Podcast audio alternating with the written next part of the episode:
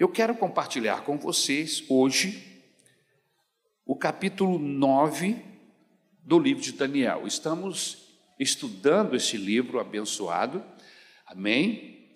E já estamos fazendo isso já há pelo menos quase três meses, né? Pelos dois meses e meio para três meses, né? Cada quinta-feira é, estamos aqui e sempre tem um intervalo ou outro, por alguma ocasião, alguma razão. Três meses não, pelo menos uns dois nós estamos trabalhando esse livro tão importante, até para que sirva de base, porque a nossa ideia é entrarmos no Apocalipse. E é muito bom a gente poder estudar Daniel, entender Daniel, para a gente poder compreender o livro de Apocalipse. Esses dois livros estão intimamente ligados, amém?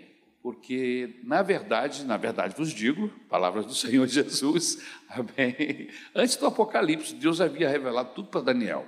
Amém? O Apocalipse é uma confirmação do que Deus falou a Daniel e, lógico, um foco, não é? Parece que a lente da câmera fica mais focada em alguns eventos determinados no Apocalipse. Aqui, o Daniel é revelado de uma forma geral de tudo que vai acontecer nesses final de tempos que a Bíblia Sagrada chama de grande tribulação, dia da grande ira do Senhor, e vai por aí.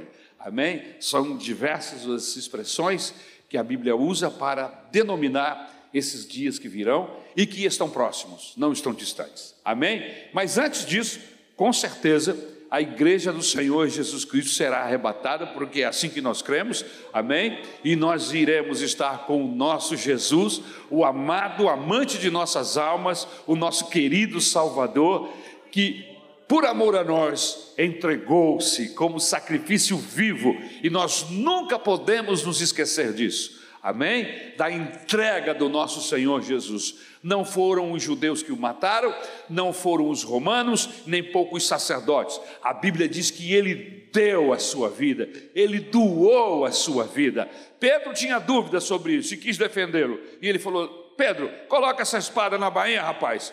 Você acha que se eu quisesse eu não chamaria agora e viria miríades de anjos me ajudar? Coloca essa espada de novo aí, rapaz. Eu estou me entregando, eu estou me doando, eu vou morrer pela humanidade, aleluia. Eu dou a minha vida e torno a tomá-la. Amém? Ninguém pode dizer isso, irmãos. Se eu doar minha vida, eu dou e acabou. Foi. Mas um Deus pode fazer isso. Ele doa e depois ele toma a sua vida de volta, porque ele é Deus. Jesus Cristo é o Filho de Deus, é o Deus encarnado, é o nosso Salvador. E nós devemos a Ele tudo o que obtemos em Deus. Amém?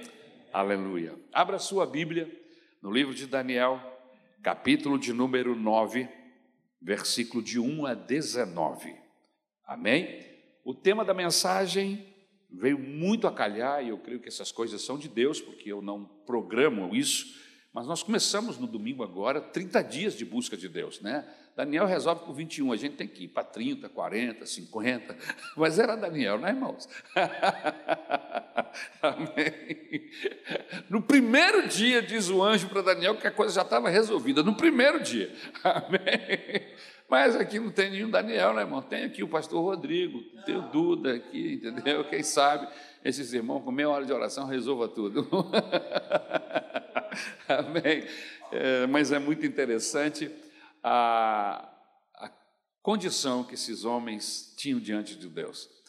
Pois o anjo diz: No primeiro dia em que colocaste no teu coração em buscar o Senhor, eu saí com a resposta. Olha que fantástico, irmão.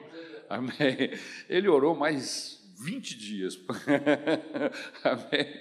No primeiro dia Deus já havia respondido. Não é lindo isso, irmãos? Isso não é maravilhoso? Amém? Nós vamos trabalhar esse texto na semana que vem, capítulo 10. Mas hoje vamos ler aqui. E o tema é como conciliar os decretos de Deus com a oração. Como é que eu trabalho essas questões? Sabendo que Deus é conhecedor, que é o Deus dos decretos. E eu oro para quê? Se ele já decretou, se ele já falou, se ele já disse. Vamos trabalhar isso hoje, em nome de Jesus.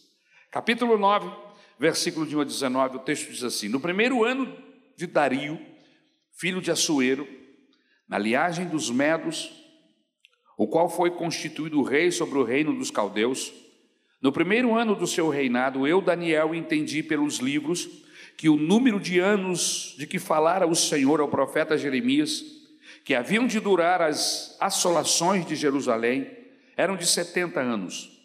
Voltei o rosto ao Senhor Deus, para o buscar em oração e súplicas, com jejum, pano de saco e cinza.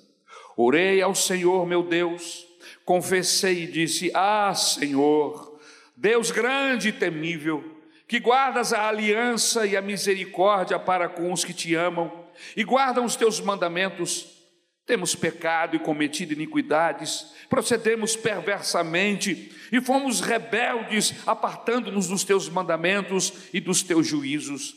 E não demos ouvido aos teus servos, os profetas, que em teu nome falaram aos nossos reis, nossos príncipes e nossos pais, como também a todo o povo da terra. A ti, ó Senhor, pertence a justiça, mas a nós o corar de vergonha, como hoje se vê aos homens de Judá, os moradores de Jerusalém, todo Israel, quer os de perto, quer os de longe, em todas as terras por onde os tens lançado, por causa das suas transgressões que cometeram contra ti. Ó Senhor, a nós pertence o corar de vergonha, aos nossos reis, aos nossos príncipes, aos nossos pais, porque temos pecado contra ti. Ao Senhor nosso Deus pertence a misericórdia e o perdão, pois nós temos rebelado, nos temos rebelado contra Ele e não obedecemos à voz do Senhor nosso Deus para andarmos nas Suas leis, que nos deu por intermédio de seus servos, os profetas. Sim, todo Israel transgrediu a tua lei, desviando-se para não obedecer a tua voz. Por isso, a maldição e as imprecações que estão escritas na lei de Moisés, servo de Deus, se derramaram sobre nós, porque temos pecado contra ti. Ele confirmou a sua palavra, que falou contra nós e contra os nossos juízes que nos julgavam, e fez vir sobre nós grande mal. Porquanto nunca, debaixo de todo o céu, aconteceu o que se deu em Jerusalém, como está escrito na lei de Moisés: todo este mal nos sobreveio. Apesar disso, não temos, não, temos implorado o favor do Senhor nosso Deus para nos convertermos das nossas iniquidades e nos aplicarmos à tua verdade. Por isso, ó Senhor, cuidou em trazer sobre nós o mal e fez vir sobre nós, pois justo é o Senhor nosso Deus em todas as suas obras que faz, pois não obedecemos a sua voz. Na verdade, o Senhor nosso Deus, que tiraste o teu povo da terra do Egito com mão poderosa e a ti mesmo adquiriste renome, como hoje se vê, temos pecado e procedido perversamente. Ó Senhor, segundo todas as tuas justiças, aparte-se a tua ira e o teu furor da tua cidade Jerusalém, do teu santo monte, porquanto por causa dos nossos pecados e por causa das iniquidades de nossos pais, se tornaram Jerusalém e o teu povo o opróbrio para todos. Ouve a oração do teu servo e as suas súplicas, e sobre o teu santuário assolado, faze resplandecer o rosto por amor do Senhor. Inclina, ó, meu, ó Deus meu, os ouvidos e ouve, abre os olhos e olha para a nossa desolação e para a cidade que é chamada pelo teu nome, porque não lançamos as nossas súplicas perante a tua face, fiados em nossas justiças, mas em tuas muitas misericórdias, ó Senhor. Ouve, ó Senhor, perdoa, ó Senhor, atende-nos e age, não te retardes por amor de ti mesmo, ó Deus meu, porque a tua cidade e o teu povo são chamados pelo teu nome. Obrigado, Senhor, pela tua palavra. Glorifica o teu nome através desta mensagem. Que a igreja possa adorar a tua pessoa bendita, pelo que for falado, pelo que teu Espírito colocar em nossos corações esta noite. Eu te rogo graça, unção, em nome de Jesus. Amém. Como conciliar? Conciliando os decretos de Deus com a oração. Uma das perguntas mais frequentes que eu ouço é a seguinte: se Deus a destruição, se Deus já decretou todas as coisas, se Deus já sabe de antemão todas as coisas, vale a pena o povo de Deus ser despertado para a oração? É uma pergunta interessante. Se ele já conhece tudo, em alguns casos ele já determinou, e quando Deus determina, irmãos, não tem jeito, vai acontecer, a não ser que ele mude ideia, a não ser que ele revogue a palavra que ele deu, senão acontece. Mas se ele já decretou, então para que orar? A Bíblia, queridos, tem muito a nos ensinar sobre esta questão. Por exemplo, me lembro de Jonas. Jonas pregou sobre a destruição de Nínive. O texto bíblico diz que depois que ele compreendeu, ele tentou fugir, mas depois que ele compreendeu a sua missão e dispôs no seu coração a pregar em Jonas, o texto bíblico, o conhecimento que nós temos hoje, temos a orientação de que para atravessar a cidade de Nínive, de um lado a outro, pregando a palavra de Deus, pelo menos três dias ele deveria demorar para fazer isso. Mas ele fez isso em um dia, irmãos. Ele não estava interessado em que ninguém de Nínive se salvasse. Ele pegou a pior mensagem que ele tinha. Jonas tinha indignação contra os ninivitas. Ele queria que eles se lascassem mesmo. Esse povo não merece salvação, julgamento dele. É um povo cruel, um povo mau. E eles eram muito duros mesmo, irmãos. Eles eram cruéis na batalha. Eles não respeitavam criança, velhinhos, mulher grávida. Mulher grávida, irmãos, eles abriam a, a barriga da mulher grávida e a criança pulava. E Jonas sabia disso. Eles cortavam um pedaços das pessoas na guerra, eram cruéis. Mas o nosso Deus é um Deus de compaixão, é um Deus de misericórdia. E Ele salva pecador, Ele veio para isso, Ele é o Deus de misericórdia. Inclusive, eu estou de pé aqui por causa da graça do Senhor. E vou lhe dizer mais: se não fosse o Senhor na minha vida, eu seria um homem cafajeste, um bandido de primeira qualidade. Se é que tem bandido de primeira qualidade. Mas por causa das compaixões do Senhor, ele transforma o meu coração, transforma o seu coração e, e faz demônios, pessoas cheias de diabo, se transformarem em pessoas cheias do Espírito Santo. Mas Jonas parece que não conhecia Deus. Ele saiu para pregar. Pregou o seu pior sermão. Mas quando Deus está na coisa, irmãos, não tem jeito. Ele pregou o seu pior sermão. A Bíblia diz que houve um constrangimento na cidade. O rei ficou sabendo, decretou um jejum geral, até os animais não podiam comer. Os casamentos foram impedidos. Ninguém podia fazer nada, houve um temor, caiu um temor de Deus, irmãos. Eu fico impressionado de ver. Às vezes a gente se engana quando a gente acha que nós estamos sendo abençoados porque pregamos a palavra de Deus e a igreja recebeu, foi uma maravilha, foi uma benção. Queridos, eu vou te dizer uma coisa: se Deus não fizer o céu e o meu coração tremer diante dele, se a palavra que nós pregarmos não for a palavra do Senhor, não adianta pulo, aleluia, glória a Deus, não adianta falar em línguas estranhas, irmãos, porque quem move é o Espírito Santo de Deus. E ele pregou a mensagem e houve conversão. E Deus retardou por cem anos a sua ira por cem anos, irmãos.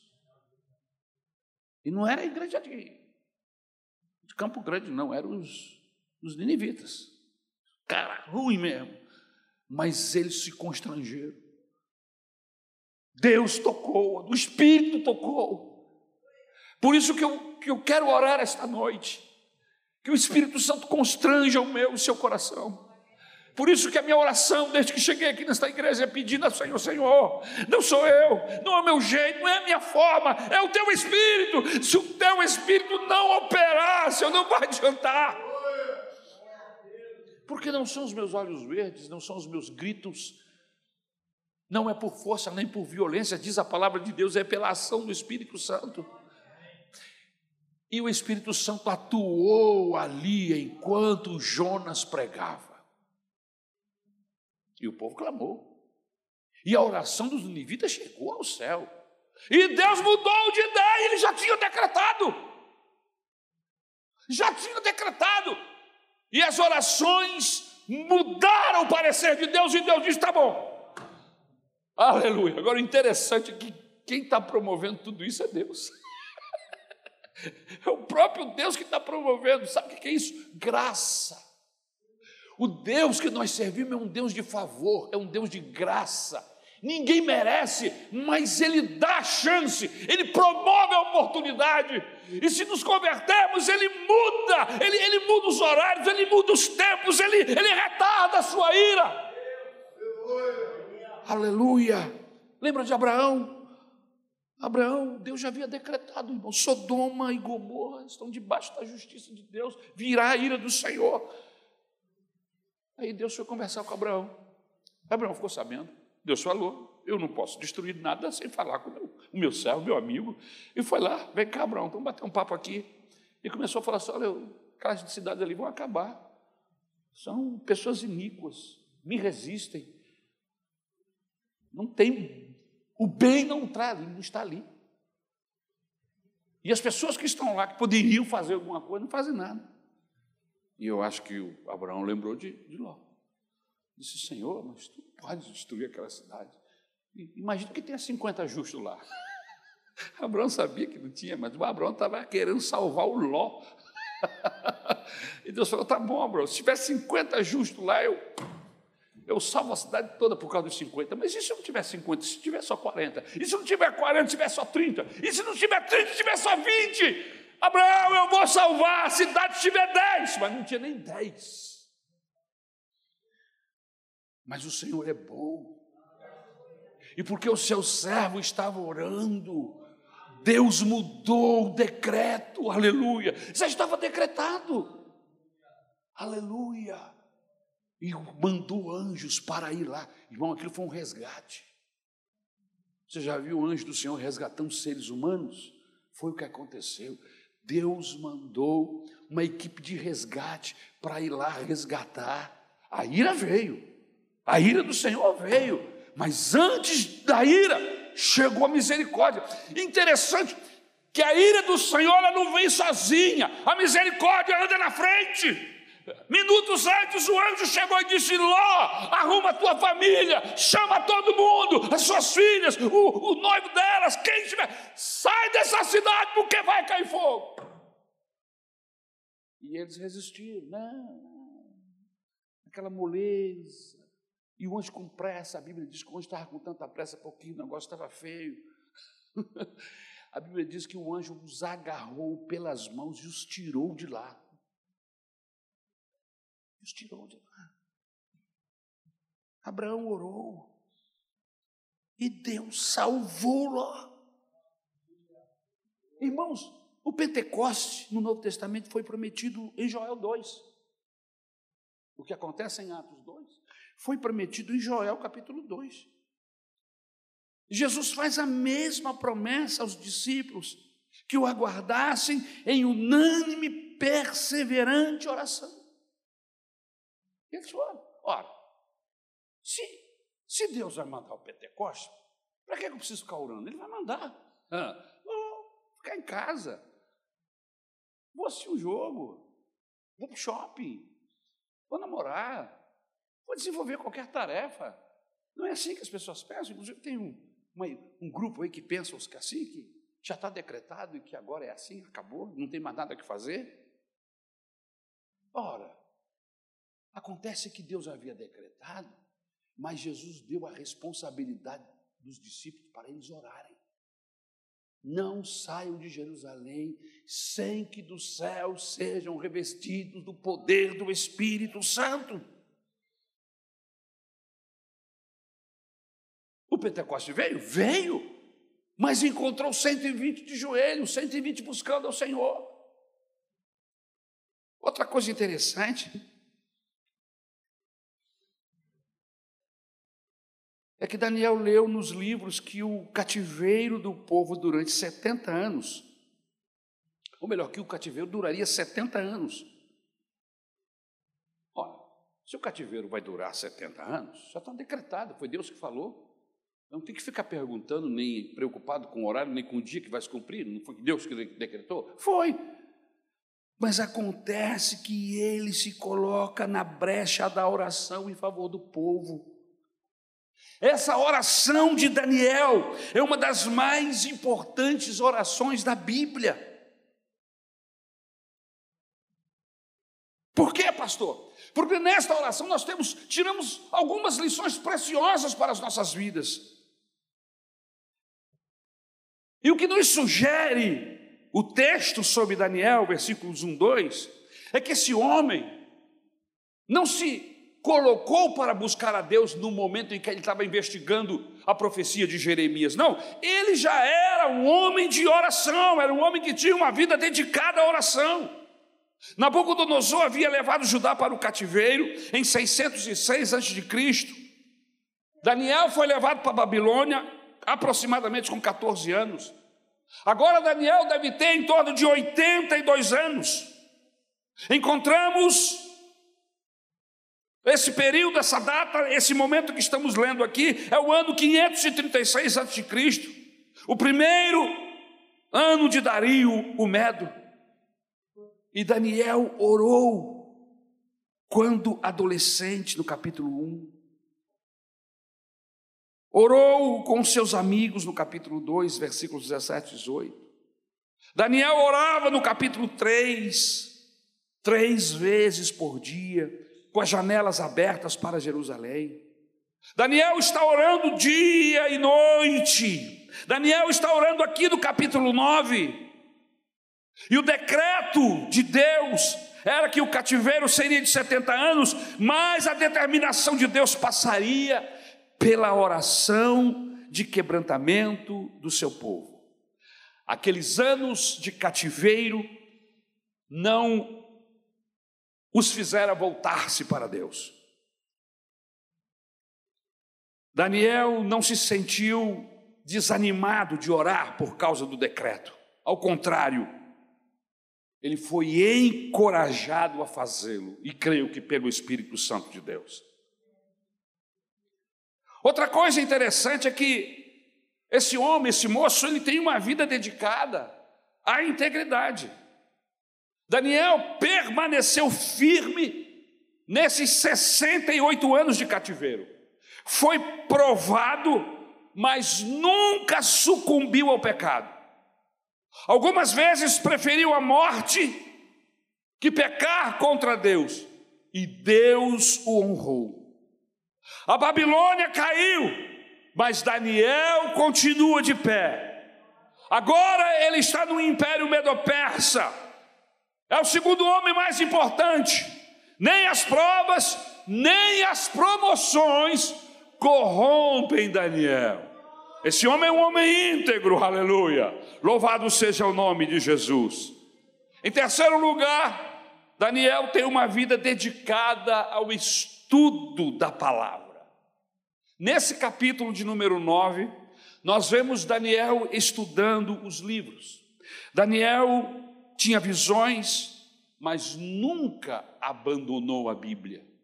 Daniel tinha sonhos, mas nunca abandonou o livro santo, a palavra de Deus.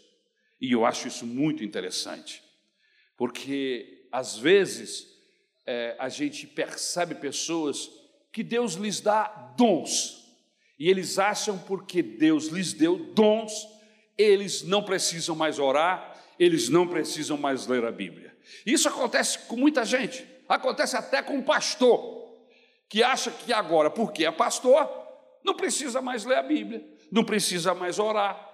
Músico, não precisa mais ler a Bíblia. Para que, Eu sou músico. Eu toco no louvor da igreja. Né? Aí não lê a Bíblia, não ora, e aí vem aqui louvar o Senhor, aquele louvor xoxo, aquele louvor seco, que a igreja olha assim, porque louvor bom é igreja, louvor que envolve igreja, viu? É muito importante que a gente saiba disso. Você quer saber o, nível do louvor? Olha para a igreja, não olha para o grupo que está cantando, não, olha para a igreja, porque a igreja vai refletir a graça que sair daqui.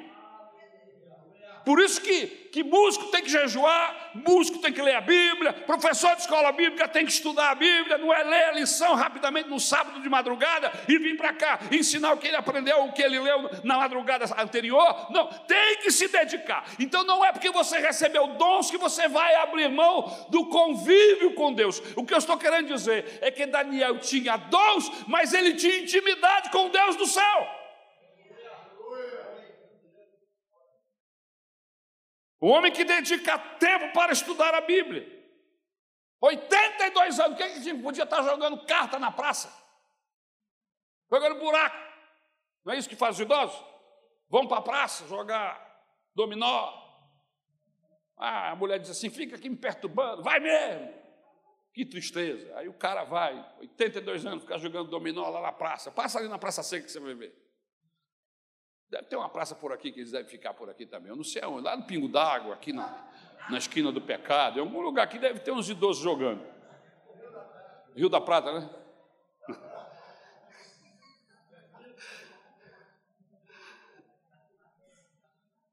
Oitenta e dois anos. Está investigando. Foi ler o livro de Jeremias. E lá no livro de Jeremias, no capítulo 29, versículo de 10 ao 14, ele descobre essa preciosidade, veja bem. Olha o texto, assim diz o Senhor: logo que se cumprirem para a Babilônia setenta anos, atentarei para vós outros e cumprirei para convosco a minha boa palavra, tornando a trazer-vos para este lugar. Eu é que sei que pensamentos têm a vosso respeito, diz o Senhor.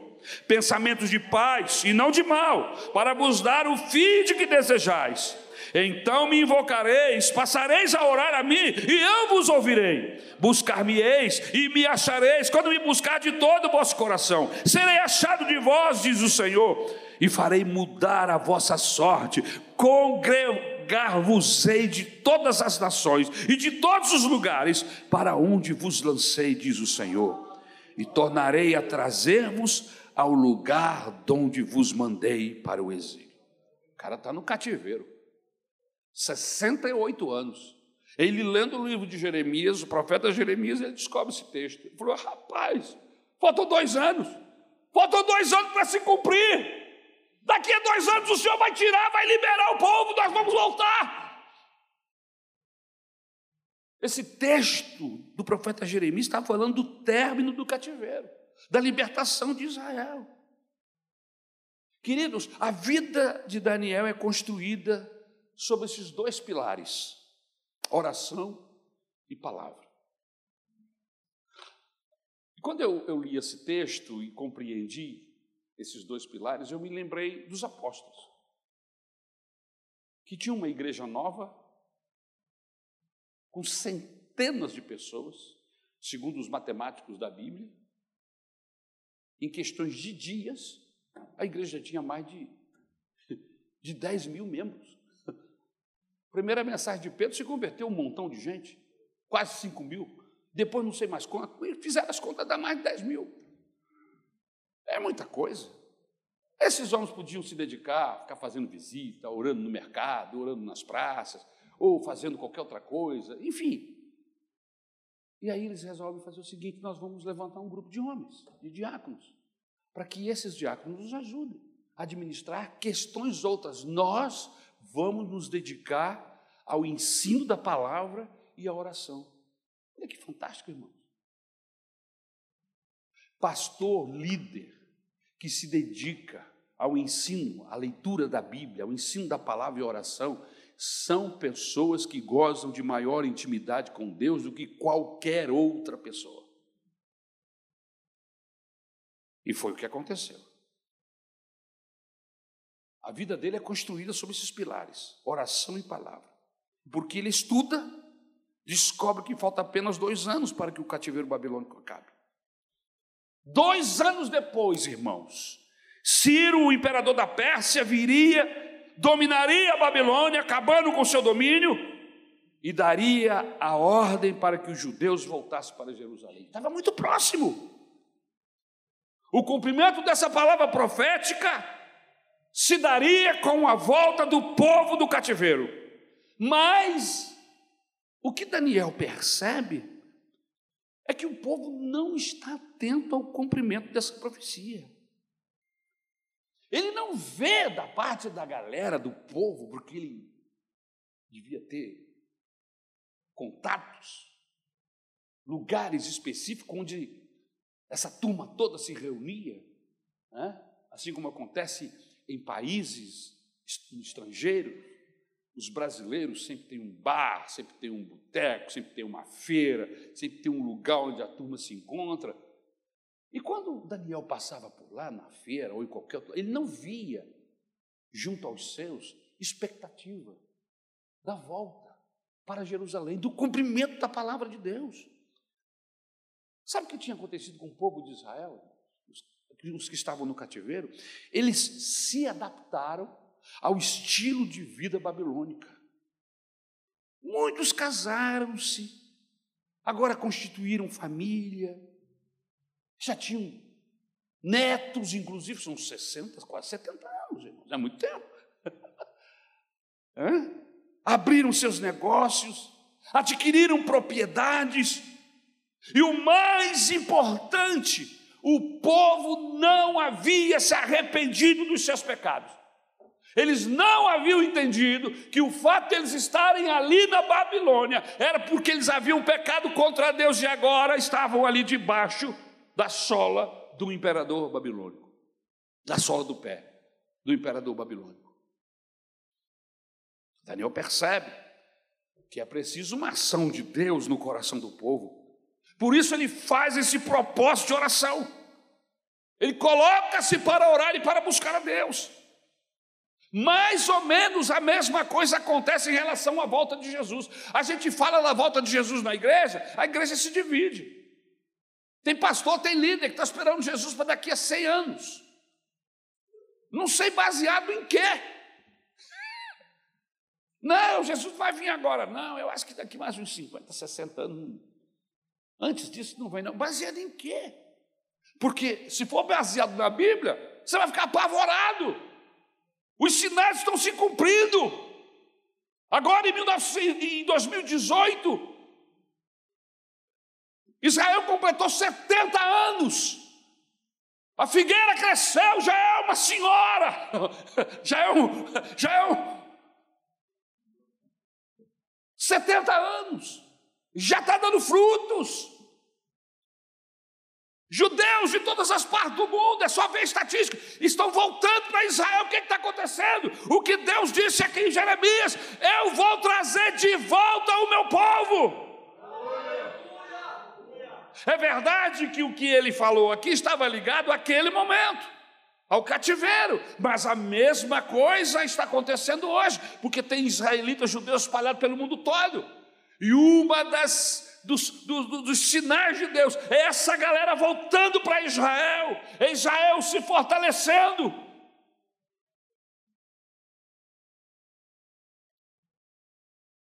A gente fala da volta de Jesus. E as pessoas estão se casando e dando-se casamento. Tem alguma coisa de mal em casar-se? Não. Tem alguma coisa de mal em comprar, vender? Não. Mas a verdade, irmãos, é que nós nos deixamos envolver pelos processos da vida e nos esquecemos que nós não somos deste mundo. nós estamos aqui de passagem. A igreja não vai ficar para semente, irmãos. A promessa da igreja não é a promessa para Israel. A promessa para Israel é herdar a terra. Nós não temos nada que herdar a terra. A Bíblia, quando fala de herança para a igreja, não fala de herança terrena. A Bíblia diz que a nossa herança é Ele.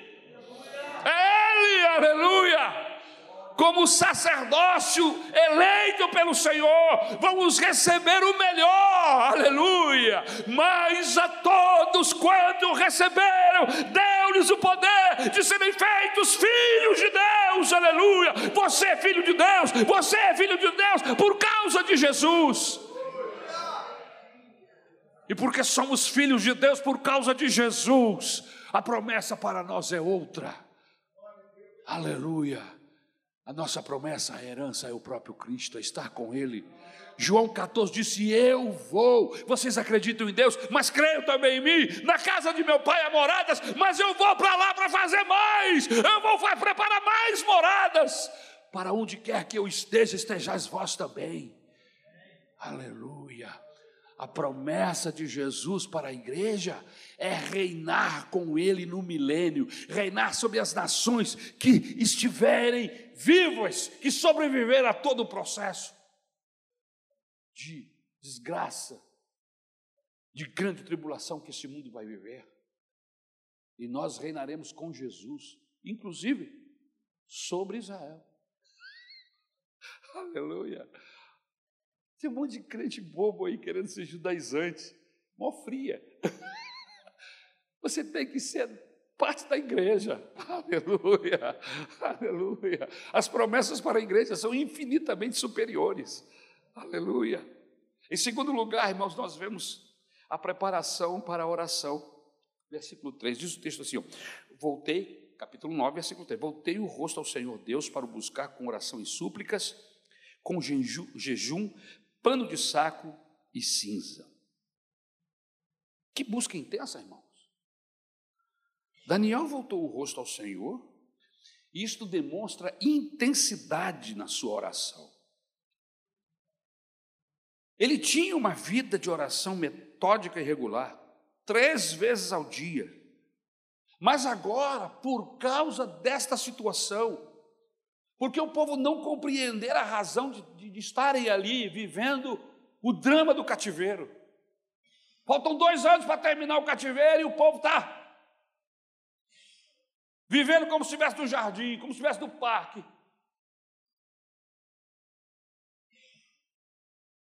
O homem se concentra em oração. Agora é uma causa específica. E é preciso intensidade na oração.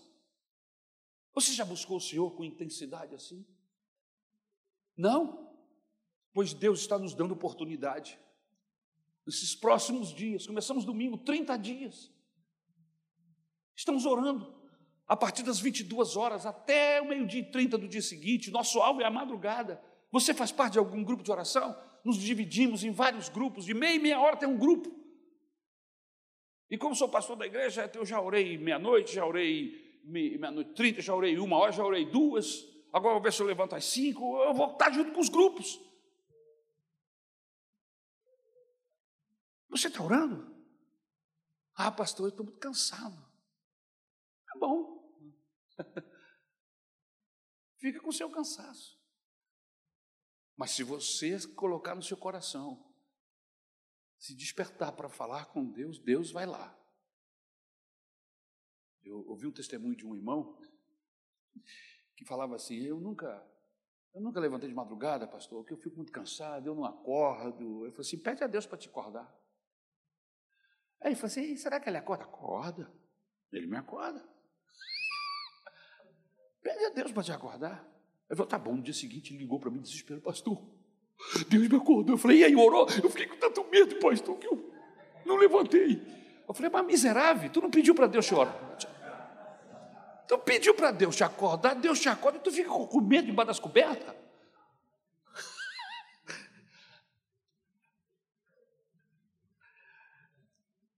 Ele se dispôs a orar, irmãos, com clamor e um clamor fervoroso. Daniel ora e suplica. O decreto de Deus o leva a ser mais enfático na sua oração, no seu clamor. Mas é um decreto de Deus, pastor. Será que adianta? Adianta orar? Então tá bom, nós não vamos orar, vamos cruzar os braços e descansar na soberania de Deus. Não é isso? Não há como mudar isso. Mas graças a Deus que Daniel não entende assim. Quantas pessoas, quantas igrejas e pessoas que declaram-se calvinistas, e por não entenderem como Daniel, são levados a uma postura de omissão, a uma postura de relaxamento espiritual, de descuido espiritual. E dizem: se Deus já decretou, se Deus já sabe tudo, por que orar? Para que evangelizar, se Deus já sabe quem será salvo, quem não será? Para que jejuar? se Deus já sabe quem vai ser abençoado e quem não vai ser, para que se humilhar? Mas Daniel não pensa assim. Daniel entende que ele tem relacionamento com Deus e que ele pode sim clamar ao Senhor na sua responsabilidade de profeta, de falar com Deus em nome dos homens e de ouvir Deus e falar aos homens em nome de Deus. Irmãos, esse ensino nos tira a responsabilidade. Daniel sabia da soberania divina, mas se humilhou. Colocou a sua alma fervorosamente em oração para que Deus trouxesse quebrantamento à nação em cativeiro. Outra coisa, em terceiro lugar, uma urgência inadiável. Faltavam dois anos para se cumprir a palavra profética. Veja o texto: voltei o rosto ao Senhor, Deus, para o buscar com oração e súplicas, com jejum, jejum, pano de saco e cinza. Queridos, o jejum, ele é um ensinamento bíblico. E é uma prática muito esquecida em nossos dias. Mas só para você ter uma ideia, se jejua para agradecer, se jejua para se humilhar, se jejua para Deus nos quebrantar, quebrantar o nosso próprio coração, se jejua por uma causa específica que você tem urgência diante de Deus, se jejua buscando uma direção de Deus, se jejua para pedir poder a Deus, há muitas causas para o jejum. O jejum é quando eu me separo. Por isso que eu acho complicado você fazer jejum e trabalhar, pegar ônibus, dirigir. Você está passando fome. Melhor você parar no boteco e comer uma, uma padaria. Porque você não está dedicando ao Senhor nada. Só está com fome. Jejum é quando você dedica uma parte do seu dia, do seu tempo, para Deus.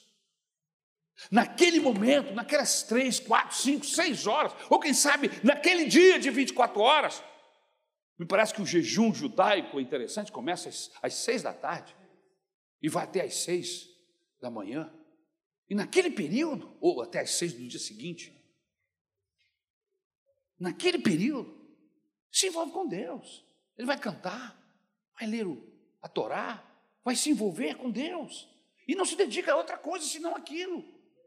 Mas quando eu estou trabalhando, quando eu estou desenvolvendo qualquer outra tarefa, eu estou com a minha mente dividida. E jejuar é separar-se para Deus, separar o tempo. Abster-se de, de, comida. Eu estou dizendo para Deus com o quê? Senhor, a tua presença, o pão que vem do céu é mais importante do que o pão que a minha esposa está fazendo lá na, na cozinha, do que o pão que eu como na padaria água que descedenta, o sedento que vem da fonte inesgotável que é Jesus, é maior e melhor do que qualquer líquido que eu possa beber. Então eu, eu me separo, eu separo um tempo. Quando nós fazemos isso e fazemos para Deus, Deus aceita.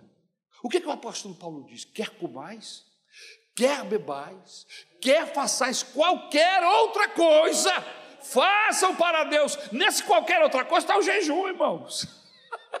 Aleluia. Se comer e beber eu faço para Deus, Deus recebe, aceita. Imagine quando eu falo, Deus, mais importante que a minha comida hoje, mais importante do que, do que novelas, do que filme, do que futebol, do que tudo. Eu vou me dedicar à leitura da tua palavra e à oração. Ah, irmão, aleluia. Você vai ver que algo especial vai acontecer na sua vida. Bendito seja o nome do Senhor. Então, o jejum é um ensinamento bíblico. E nós devemos jejuar. Jesus jejuava. Aleluia.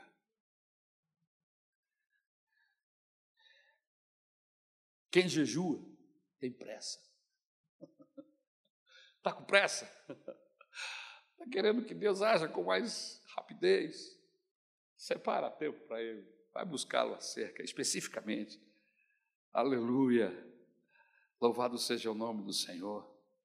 O problema é que nós nos contentamos com os dons, com os presentes de Deus, em lugar do próprio Deus. Quem jejua não pode protelar. E Daniel tem urgência no seu clamor. Por quê? Porque faltam apenas dois anos para o cumprimento da profecia. E ele não vê o povo quebrantado, ele não vê o povo arrependido. Ele sabe que a profecia passa pelo arrependimento do povo. Por isso, a sua oração tem urgência. Louvado seja o nome do Senhor. Em quarto lugar, um quebrantamento profundo. E aí ele se humilha. Ele se veste de pano de saco e cinza. Ele era um homem do palácio, irmãos.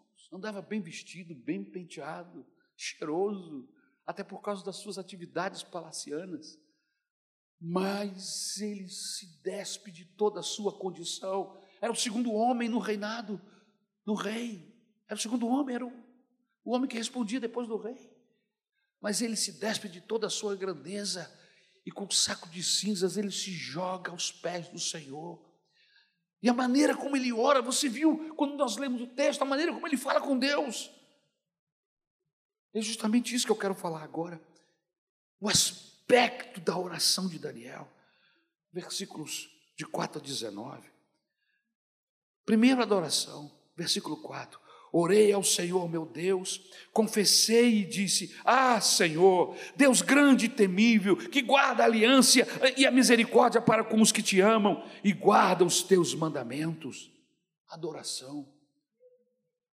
Sabe, irmãos, às vezes eu fico pensando que, que a gente está meio perdido em relação à adoração. A gente dá um tempo, um espaço para a igreja adorar. Irmão, vamos adorar. Diga ao Senhor palavras de adoração. A igreja fica calada, muda, olhando para o pastor. Incrível. As pessoas não sabem mais o que é adorar. Olha o que Daniel está falando aqui. Meu Deus, confessei e disse: Ah, Senhor, Deus grande e temível. O que, é que ele está fazendo? Ele está adorando que guardas a aliança e a misericórdia para com os, aqueles que, que te amam, para aqueles que, que guardam os teus mandamentos. Tu és fiel, Senhor, tu és maravilhoso, tu és meu Salvador. Tu me resgataste da lama, tu me tiraste do charco de lodo. Eu era um pobre, miserável pecador, condenado ao inferno, mas o teu braço me alcançou. O que, que eu estou fazendo? Eu estou adorando aquele que me resgatou. Deixa-me dizer uma coisa, Samuel. Por favor, em nome de Jesus, cadê o Samuel? Dá uma olhada na letra dos louvores. O que é louvor, irmão? O que é louvor? Louvor é elogiar a Deus. Dá uma olhada no, no, na, na, na letra do louvor. Se o louvor não estiver elogiando Deus, não é louvor. Você está falando qualquer coisa que botou música. Não é louvor. Maravilhoso é estar em tua presença. Maravilhoso é poder te contemplar. Maravilhoso é tocar nas tuas vestes. Maravilhoso é te contemplar, Senhor. O que, é que eu estou dizendo que é maravilhoso, que não tem nada igual. Aleluia! A minha palavra, a minha atenção, a minha música, a letra está dirigida à pessoa do Cordeiro de Deus. E eu não estou aqui fazendo nenhuma crítica, pelo amor, não me, não me julgue mal, por favor. É que o Samuel, nosso líder de louvor, mas só estou pedindo ajuda dele, me ajuda. Porque às vezes alguém chega com louvor, quer vamos cantar esse louvor aqui no domingo? Não, peraí, deixa eu dar uma olhadinha aqui, peraí. Dá uma lida na letra. Se a letra não disser coisas maravilhosas de Jesus, se a letra não falar o que Jesus é para mim, para você, não é louvor.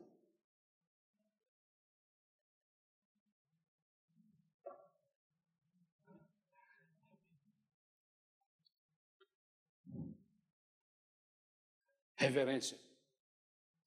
Versículo 4. Dá uma olhadinha como é que ele fala com Deus. Orei ao Senhor, meu Deus. Confessei e disse: Ah, Senhor, Deus grande e temível. Olha como é que ele chega para falar com Deus. Reverência. Sua oração não é daquele tipo, paizinho.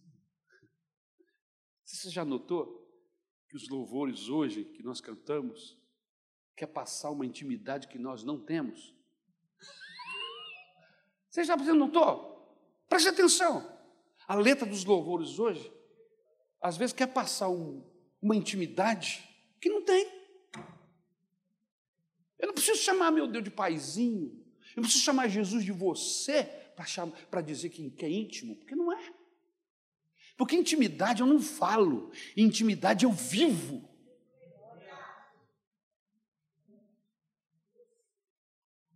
Não é assim que acontece com você e sua esposa? Você fica só falando, não, porque eu e minha esposa, você não sabe, você não sabe. E a esposa lá do outro lado fala assim, é, você não sabe mesmo. Não acontece nada. Por quê? Porque intimidade não se fala. Intimidade se pratica, se tem. Eu não preciso falar. Inclusive, porque é intimidade, eu não falo. Não é verdade? porque é intimidade sua e da sua esposa, da sua família. Você não, tem que falar para ninguém. Intimidade com Deus eu não ando pregando, eu não ando falando. E outra coisa, eu não preciso. A igreja vai perceber se eu sou íntimo de Deus.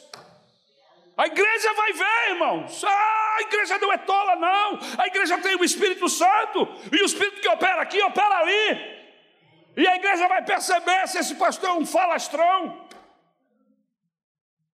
Se tem intimidade com Deus, quer passar a igreja, a igreja uma intimidade que ele não tem. Tem muita gente que quer passar uma intimidade que não tem. Mas Daniel, Daniel tem intimidade. então ele não precisa chamar Deus de paizinho, que é tão popular hoje, né? Para descrever uma intimidade na sua verbalização. Fala paizinho, mas tem uma distância não tem comunhão com Deus. Daniel tinha intimidade com Deus. Ele reconhece a majestade, ele reconhece a grandeza de Deus. Ele sabe que os serafins cobrem o rosto diante do Todo-Poderoso. E outra coisa, ele tem uma confiança filial. Essa confiança ela não é inconsistente, é com profunda reverência. Olha o que ele diz: que guardas, o Deus que guarda a aliança e a misericórdia para com os que te amam e guarda os teus mandamentos. É um Deus tremendo, é um Deus poderoso, é um Deus inigualável, mas Ele tem uma aliança com pessoas que guardam os seus mandamentos, que o amam. Aleluia. E isso nos aproxima de Deus. Dizer que Ele é poderoso, que Ele é grande, que Ele é isso, que Ele é aquilo, tá, e daí? Aleluia. Mas quando você diz assim, mas Ele é meu amigo, aleluia. Mas como é que você sabe que Ele é seu amigo? Porque Jesus falou que aquele que me ama guarda os meus mandamentos, aquele que me ama pratica o que eu falo, e eu amo Jesus e eu estou guardando seus mandamentos, eu estou praticando a Sua palavra. Então eu sei que Ele é meu amigo. Aleluia. Louvado seja o nome de Jesus. Outra coisa importante é a fé. Versículo 4. Veja, orei ao Senhor meu Deus, confessei e disse: Ah, Senhor Deus, grande e temível. Aleluia. Daniel adora a Deus por causa da sua fidelidade ao pacto. Ele pode confiar em Deus por saber que Deus é fiel à sua própria palavra. Daniel tem 82 anos, tem uma vida, uma história com Deus. Ele sabe com quem está falando. Ele sabe que esse Deus é um Deus de compaixão, é um Deus de misericórdia, é um Deus que se compadece daquele que se humilha, daquele que pede misericórdia e perdão. Por que que Davi, no seu pecado miserável, não temeu perder mulheres, não temeu perder, perder riquezas, ele temeu perder o Espírito Santo. Senhor, não retire de mim o teu Espírito. Por que, que ele quis cair nas mãos de Deus e não nas mãos dos seus inimigos? Porque disse: Porque eu conheço Deus. Eu sei que Ele está irado contra mim, mas eu sei também que Ele é cheio de misericórdia, e se eu me jogar aos pés dele, Ele vai ter compaixão de mim. Os meus inimigos não terão compaixão de mim, não terão misericórdia. Aleluia. Quando a gente ora com esse tipo de fé, Deus ouve. Eu sei em que tenho crido, disse o apóstolo Paulo. Eu não sou religioso, eu sei que tenho crido e eu estou certo que Ele é poderoso para guardar o meu tesouro até aquele dia. Não, não estou falando de ninguém menos do que o meu Deus.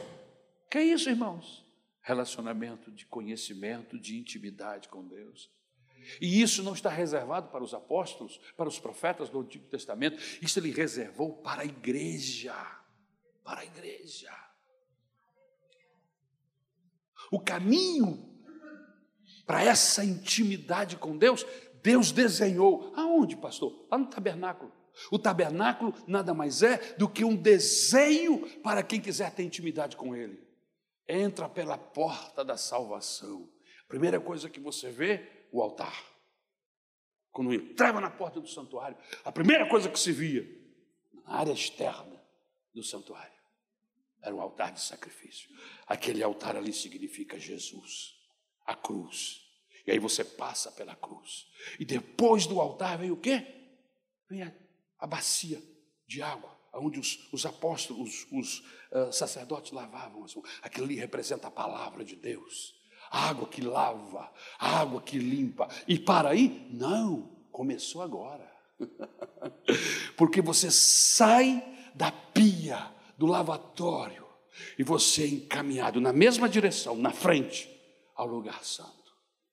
O lugar santo é um lugar de dedicação, onde os, os, os, os sacerdotes estão trabalhando, estão cuidando. Não tem cadeira para sentar, você já viu? No mobilário tinha uma mobília, não tem cadeira, é lugar de trabalho.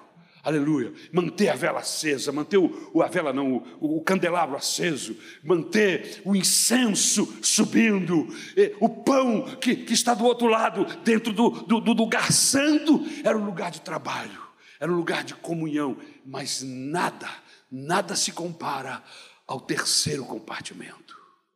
O caminho para a intimidade começa no altar, passa pela pia do lavatório, entra no lugar santo e termina no lugar santíssimo. Detrás do cortinado tem a arca, a arca do concerto, a arca representa o próprio Deus, a glória do Senhor está ali. Ali não precisa da luz de candelabro, ali não precisa da luz do sol nem da luz da lua, ali a glória de Deus ilumina o lugar, é o lugar onde há uma manifestação de Deus. Irmãos, aquilo ali é para gente.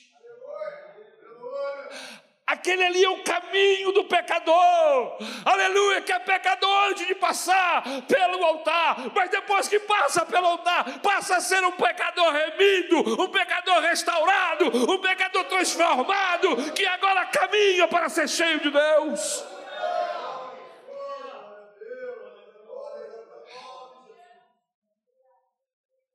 Irmãos, eu,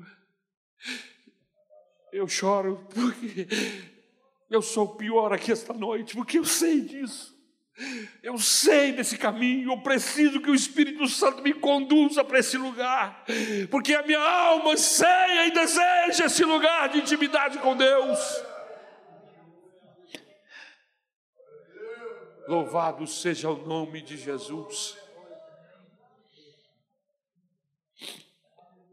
No capítulo 5, e eu vou começar a terminar, porque está na hora, né? É o momento da contrição, versículo 5, versículo 15. A ti, ó Senhor, pertence a justiça, mas a nós o corá de vergonha, como hoje se vê.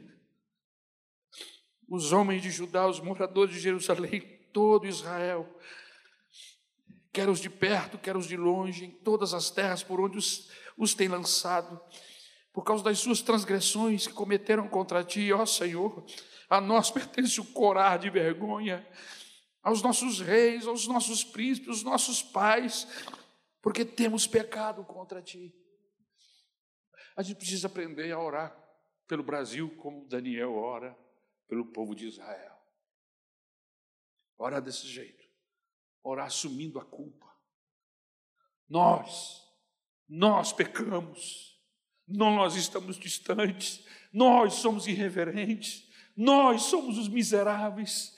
Tu és o Deus de compaixão. Compadece-te do Brasil, compadece-te da Maranata, de nós todos, da tua igreja no Brasil. Irmãos, Daniel compreende que ele, os líderes do seu povo e o povo pecaram contra Deus. Aqui não há justificativas, nem transferência de culpa. Todos pecaram, todos são culpados, os líderes e o povo. Deus falou a eles, mas eles não ouviram. Deus ordenou a eles, mas eles não obedeceram. Deus fez grandes maravilhas e eles não engrandeceram o seu nome.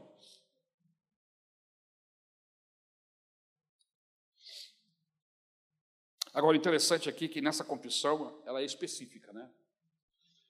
Veja versículos 5 e 6. Temos pecado e cometido iniquidades, procedemos perversamente, fomos rebeldes, apartando dos teus mandamentos, dos teus juízos, não demos ouvidos aos teus servos, os profetas, que em teu nome falaram aos nossos reis, nossos príncipes, nossos pais, como também a todo o povo da terra. Ou seja, ele está confessando pecado.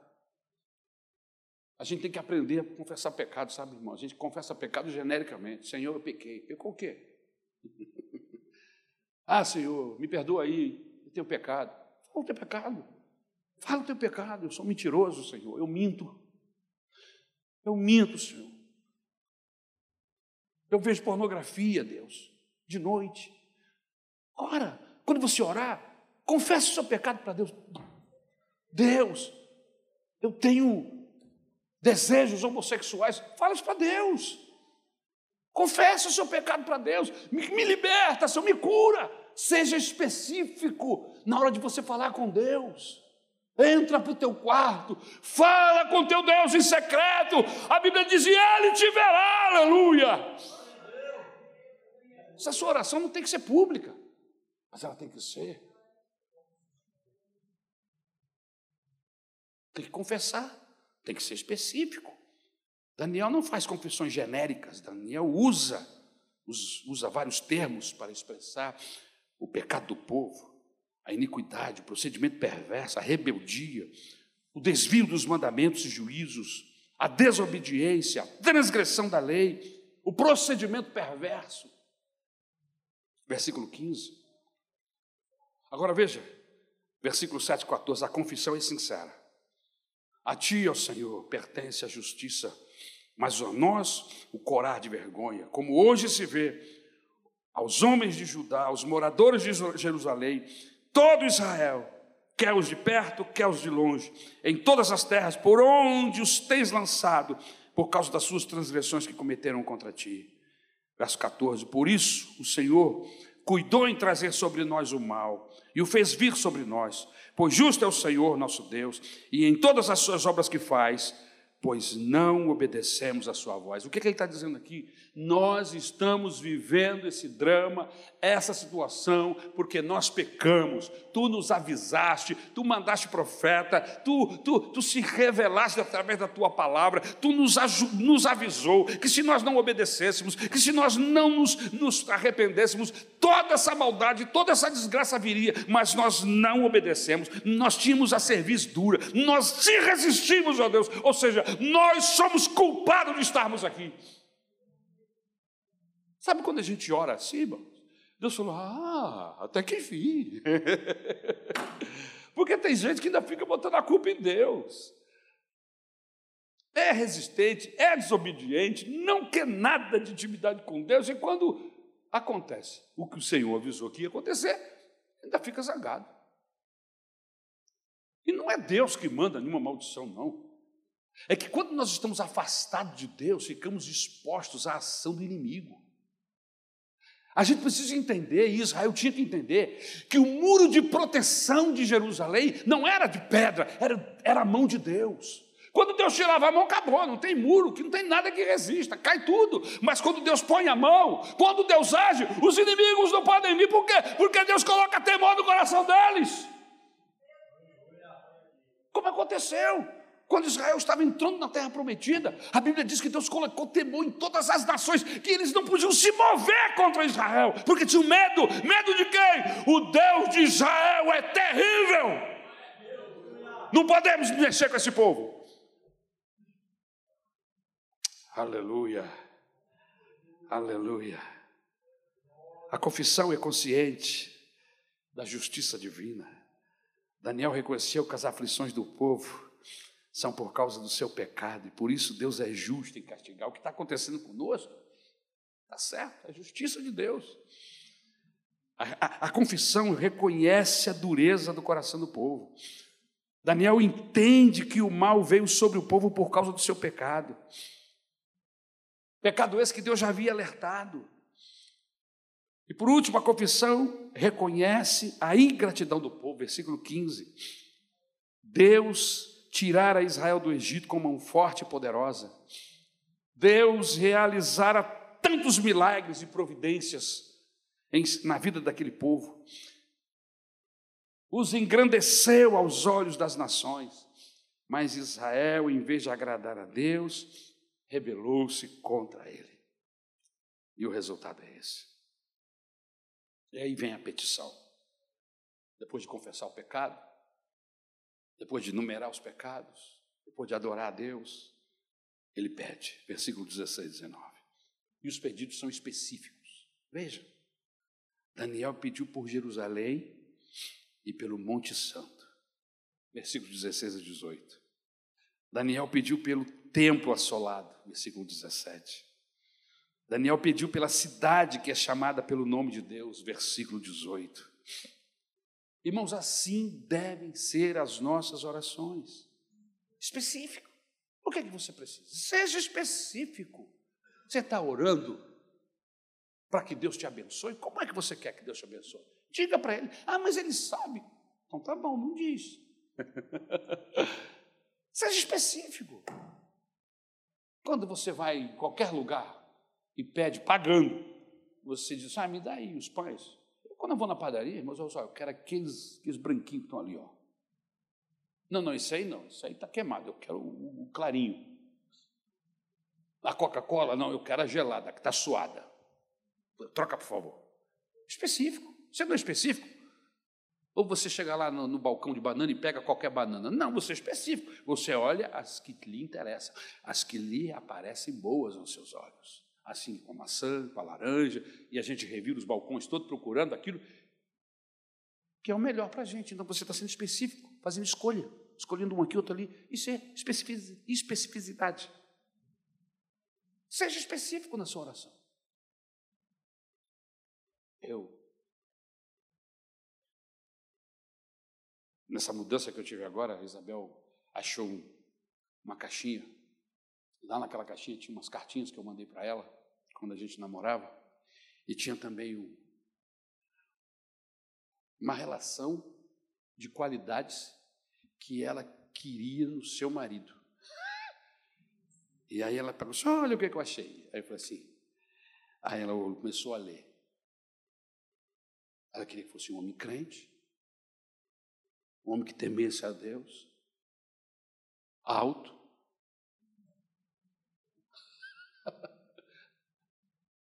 Que fosse educado. Estava lá. Que fosse cavalheiro. Magro. Sério, honesto, compromissado com a causa do Senhor, estava tudo lá. E aí ela botou embaixo assim, depois de casada, assim, os olhos verdes vieram. De, de quê? De lambuja. Aí eu olhei para ela assim e ri, fiquei quieto, falei nada, né? Eu perguntei, Deus ouviu sua oração? Ouviu? Você está buscando uma pessoa séria? Pede a Deus, faz a lista e começa a orar. Segundo ela, a mãe a orientou a orar a partir dos 13, 14 anos de idade. Ela começou a orar, não me conhecia, mas sabia que um dia isso ia acontecer. Deus, dirige, guarda esse moço para mim, eu não sei onde ele está. Ah, agora que eu sei da história, Deus me guardou mesmo. Guarda esse moço para mim. Ela não me conhecia. Seu namorado deve estar por aí, em algum lugar. Você está orando por ele? Ou está esperando ele aparecer primeiro? Aí depois que você se apaixona, diz: Ah, Deus, faz a tua vontade. Ah, aí, aí conversa, né, irmão? Pede a Deus primeiro, pede orientação, antes de conhecer, para quando ele aparecer, o Espírito Santo fala assim: olha ele aí, olha ela aí, porque eu também estava orando do outro lado pedindo a Deus que me preparasse a esposa que me fizesse feliz, porque eu iria fazê-la feliz. E Deus me ouviu, irmãos. Deus ouviu a minha oração. E Deus ouviu a oração de um cabra bandido que nem eu. Por que, que não vai ouvir você? Hã? Aleluia. Mas não é verdade, irmão. Se Deus ouviu uma oração de um cabra safado que nem eu, vai ouvir você porque Ele é Deus de compaixão, de misericórdia. Seja específico. Eu usei o, essa questão do namoro uh, uh, uh, para dar um exemplo, mas seja específico nas suas petições a Deus. Como é que você quer? Pede a Deus. Aleluia, aleluia. No verso 15 ele diz: Já fizeste grandes coisas por esse povo, não o farás de novo? Não peço algo novo, mas o que já fizeste no passado. Não estou pedindo nada novo. No verso 16 ele diz assim: é, e é a tua cidade, Senhor, é o teu monte santo, não deveria então fazer algo por eles? É o teu povo que está sendo desprezado, ficará Deus impassível? O verso 17 diz assim: O teu santuário é o único lugar que escolheste para a tua habitação, deixa-te este lugar desolado para sempre. Olha como é que ele ora. Versículo 19, Daniel diz: É a cidade chamada pelo teu nome. Então veja que o apelo de Daniel não é que Deus simplesmente liberte o seu povo, mas que o faça por amor do seu nome. Aleluia! É a glória do nome de Deus que está em jogo. É isso que ele busca. Não é simplesmente por causa do povo. Aleluia. Não é porque o povo merece. É por causa do nome de Deus. Aleluia. Louvado seja o nome do Senhor.